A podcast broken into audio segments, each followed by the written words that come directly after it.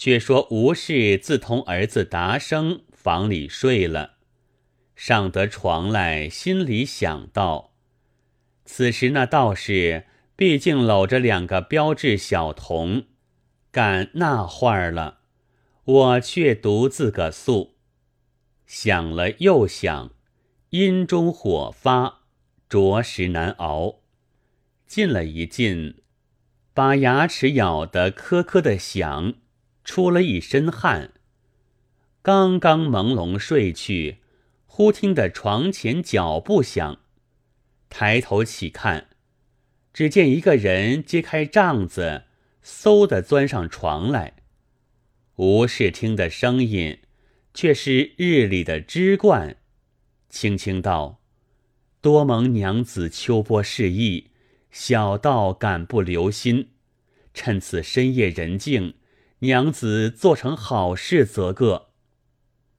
就将黄瓜般一条玉经塞将过去，吴氏并不推辞，慨然承受。正在酣畅之处，只见一个小道童也揭开帐来寻师傅，见师傅干事兴头，喊道。好内眷，如何偷出家人做的好事？与我捉个头，便不声张。就伸只手去吴氏腰里乱摸。知冠喝道：“我在此，不得无礼。”吴氏被道士弄得爽快，正待要丢了，吃此一惊，飒然觉来，却是南柯一梦。把手摸摸阴门边，只见两腿俱湿，连席上多有了阴水，忙把手帕抹净，叹了一口气道：“好个梦，怎能够如此侥幸？一夜睡不安稳。天明起来，外边钟鼓响，叫丫鬟担汤担水。”出去服侍道士，那两个道童倚着年小，也进校堂来讨东讨西，看看熟分了。吴氏正在校堂中坐着，只见一个道童进来讨茶吃，吴氏叫住，问他道：“你叫什么名字？”道童道：“小道叫做太清。”吴氏道。那一位大些的道童道，叫做太素。吴氏道：“你两个昨夜哪一个与师傅做一头睡？”道童道：“一头睡便怎么？”吴氏道：“只怕师傅有些不老成。”道童嘻嘻的笑道：“这大娘倒会取笑。”说罢，走了出去，把世间所言私下对师傅一一说了。不由着知冠不动了心，想到说这般话的，定是个有风情的。只是虽在孝堂中相隔咫尺，却分个内外，如何好大大撩拨他撩拨？以心问心，忽然道：“有计了。”须臾，吴氏出来上香，只管一手拿着灵杵，一手执护，急急走去，并立着，口中唱着《浪淘沙》词云：“起手大罗天，法卷姻缘，如花玉貌正当年。”帐冷唯空孤枕畔，枉自熬煎。为此见斋言，追荐心前。亡魂超度亦无牵，直到蓝桥来解渴，同作神仙。这知冠把此词朗诵，分明是打动他自荐之意。那吴氏听得也解其意，微微笑道：“师傅说话如何加七加八？”知冠道：“都是正经法门，当初前辈神仙一下美化，做吾等榜样的。”吴氏老大明白，小的知冠有益于他了。进去剥了半碗细果，烧了一壶好清茶，叫丫鬟送出来与知冠吃。吩咐丫鬟对知冠说：“大娘送来与师傅解渴的。”把这句话与知冠词中之语暗地照应，只当是写个肯字。知冠听得。不生之喜，不觉手之舞之，足之蹈之，哪里还管什么灵宝道经、紫霄秘录？一心只念的是风月机关、洞房春意。密教道童打听吴氏卧房，见说与儿子同房歇宿，有丫鬟相伴。思量不好径自闯得进去，到晚来与两个道童上床宿了，一心想着无事日里光景，且把道童太清出处火气，弄得床板咯咯着响，搂着脊梁，口里说道：“我的乖，我与你两个商量件事体。”我看主人娘子十分有益于我，若是弄得到手，连你们也带的些甜头，不见得。只是内外隔绝，他房中有儿子有丫鬟，我这里须有你两个不便，如何是好？太清接口道：“我们须不妨事。”知冠道。他出起头也要避生人眼目。太素道：“我见孝堂中有将魂床，且是帐褥铺设的齐整，此处非内非外，正好做偷情之所。”知冠道：“我的乖，说的有理，我明日有计了。”对他两个耳畔说道：“须得如此如此。”太清太素齐拍手道：“妙妙！”说的动火，知冠便与太清完了事，弄得两个小伙子性发难遏，没出货，各放了一个手冲，一夜无辞。次日天早起来，与吴氏相见了，对吴氏道。今日是斋坛第三日了，小道有法术摄照，可以治得尊夫亡魂，来与娘子相会一番。娘子心下如何？吴氏道：若得如此，可知好嘞。只不知法师要如何作用？知冠道。需用白绢做一条桥在孝堂中，小道摄照亡魂渡桥来相会，却是只好留一个亲人守着，人多了阳气盛便不得来，又须关着孝堂，勿令人窥视，泄了天机。吴氏道：“亲人只有我与小儿两人。”儿子小不晓得什么，就会他父亲也无干。奴家须是要会丈夫一面，待奴家在孝堂守着，看法师作用吧。知冠道：“如此最妙。”吴氏到里边箱子里取出白绢二匹与知冠，知冠接绢在手，叫吴氏扯了一头。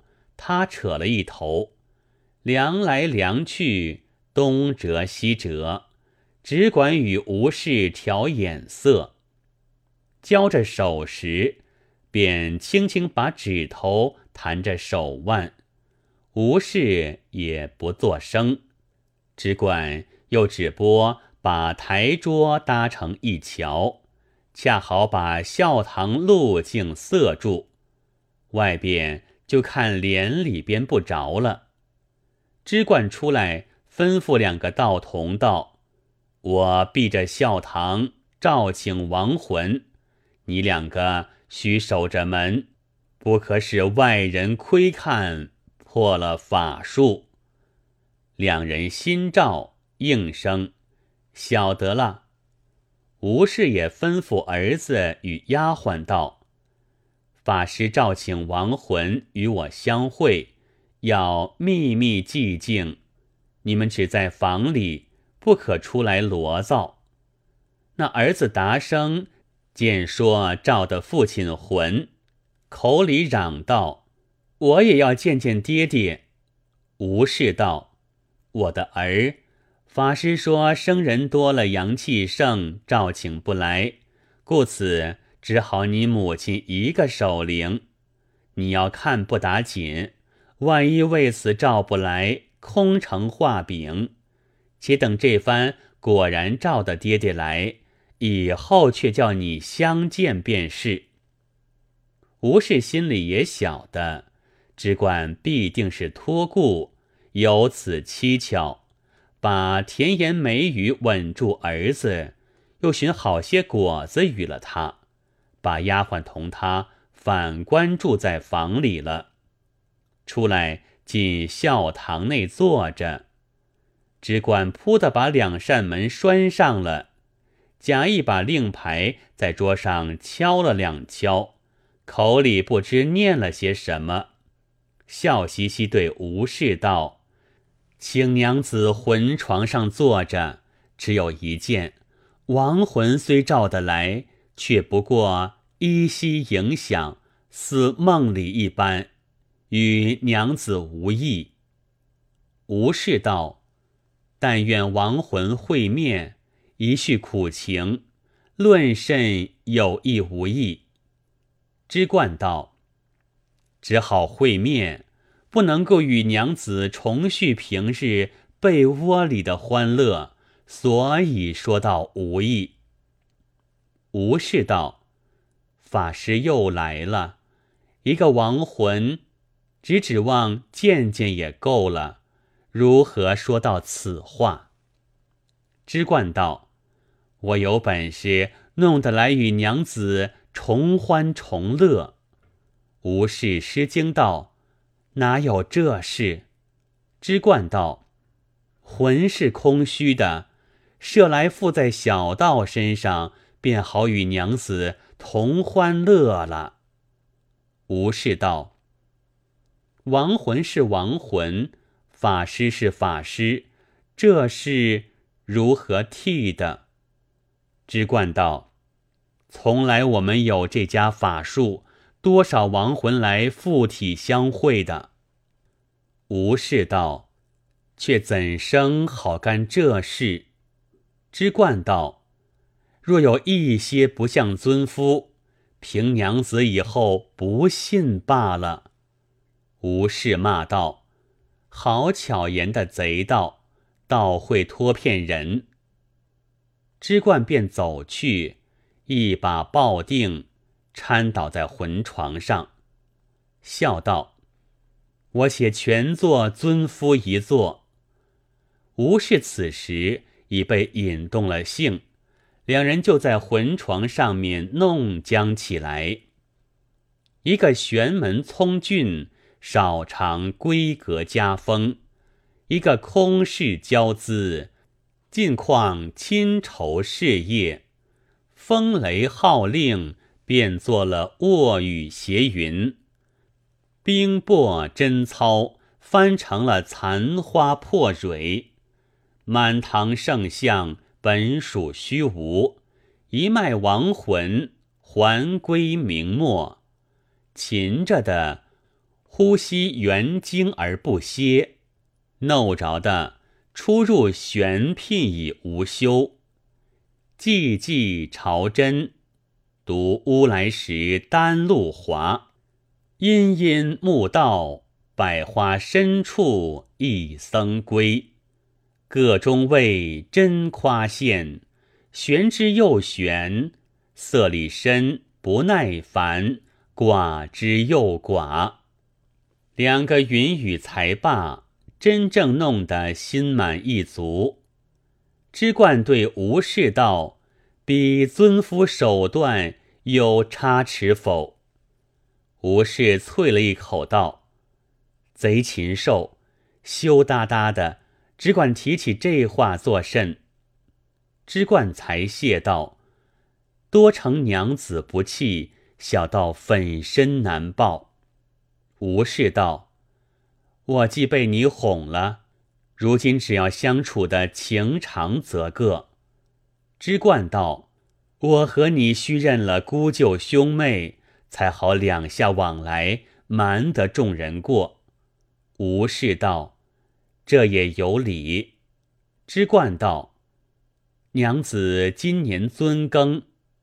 吴氏道：“二十六岁了。”知冠道。小道长一岁，涛认作你的哥哥吧。我有道理。爬起来，又把令牌敲了两敲，把门开了，对着两个道童道：“方才召请亡魂来，原来主人娘娘是我的表妹，一向不晓得，倒是亡魂明白说出来的。问了详细，果然是。”而今是至亲了，道童笑嘻嘻道：“自然是至亲了。”吴氏也叫儿子出来，把适才道士捣鬼的说话也如此学与儿子听了，道：“这是你父亲说的，你可过来认了舅舅。那儿子小，小的什么好歹？此后一话只叫舅舅。”从此日日推说召魂，就弄这事。晚间无事出来，道士进来，只把孝堂魂床为交欢之处，一发亲密了。那儿子但听说召魂，便道要见爹爹，只哄他道：“你是洋人，见不得的。”儿子只得也罢了。心里却未免有些疑心，道：“如何只却了我？”到了七昼夜，谈事已完，百日孝满，吴氏谢了他师徒三众，收了道场，暗地约了相会之期，且瞒生眼到观去了。吴氏就把儿子送在义学堂中先生处。仍旧去读书，早晨出去，晚上回来。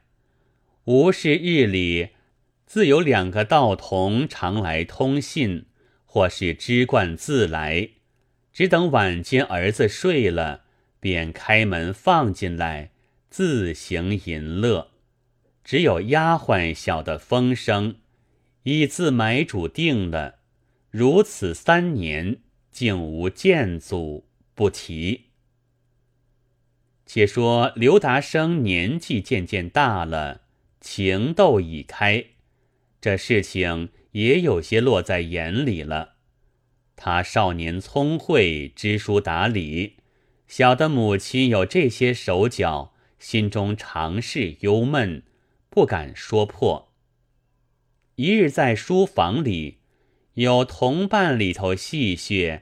称他是小道士，他脸儿通红，走回家来，对母亲道：“有句话对娘说，这个舅舅不要他上门吧。有人叫儿子做小道士，须是被人笑话。”吴氏见说罢，两点红直从耳根背起，透到满脸，把儿子。凿了两个力，报道：“小孩子不知事，舅舅须是为娘的哥哥，就往来谁人管的？哪个天杀的对你讲这话？等娘寻着他，骂他一个不歇。”达生道：“前年未做道场时，不曾见说有这个舅舅，就果是舅舅。娘只是与他兄妹相处，外人如何有的说话？吴氏见道着真话，大怒道：“好儿子，几口气养得你这等大，你听了外人的说话，朝剥母亲，养着忤逆的作甚？”反敲台拍凳，哭将起来。达生慌了，跪在娘面前道：“是儿子不是了。”娘饶恕则个。吴氏见他讨饶，便住了哭道：“今后切不可听人乱话。”达生忍气吞声，不敢再说，心里想到：“我娘如此口犟，须是捉破了他，方得杜绝。我且冷眼张他则个。”